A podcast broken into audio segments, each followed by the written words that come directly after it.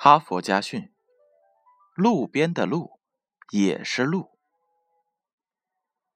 一九五六年，松下电器与日本生产电器精品的大阪制造厂合资，设立了大阪电器精品公司，制造电风扇。当时，松下幸之助委任松下电器公司的西田千秋为总经理。自己任顾问。这家公司的前身是专门做电风扇的，后来开发了民用排风扇，但即使如此，产品还是显得单一。西田千秋准备开发新的产品，试着探寻松下的意见。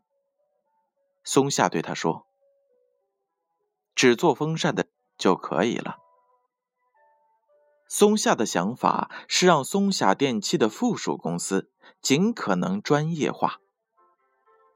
可是，当时的电风扇制造已经做的是相当卓越，颇有余力开发新的领域。尽管如此，西田得到的仍是松下否定的回答。然而，西田并未因松下这样的回答而灰心丧气。他紧盯住松下，问道：“只要是与风有关的，任何事情都可以做吗？”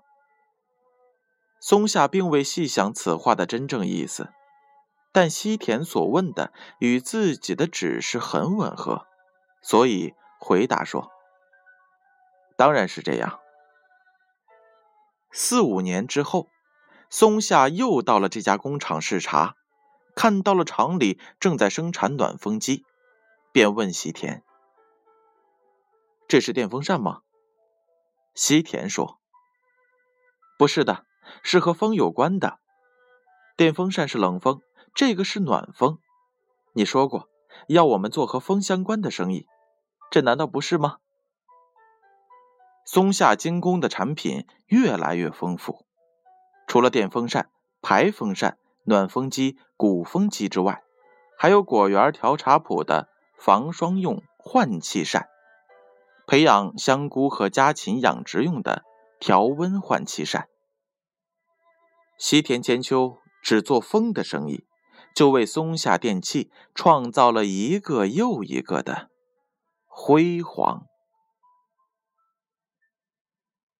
故事讲完了，编后语是这样的。